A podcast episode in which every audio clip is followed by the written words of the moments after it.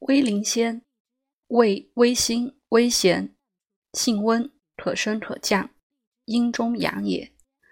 善除诸风，行气血，走经络，宣通五脏，去腹内冷滞，心隔痰水，真假玄僻，气快积聚，膀胱宿水，腰膝肢体冷痛，易疗折伤。此药性利上走，乃治痛风之要药。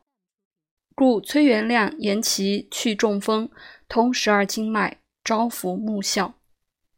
其法采得根，阴干月余，捣末，温酒调服一钱七，空腹服之。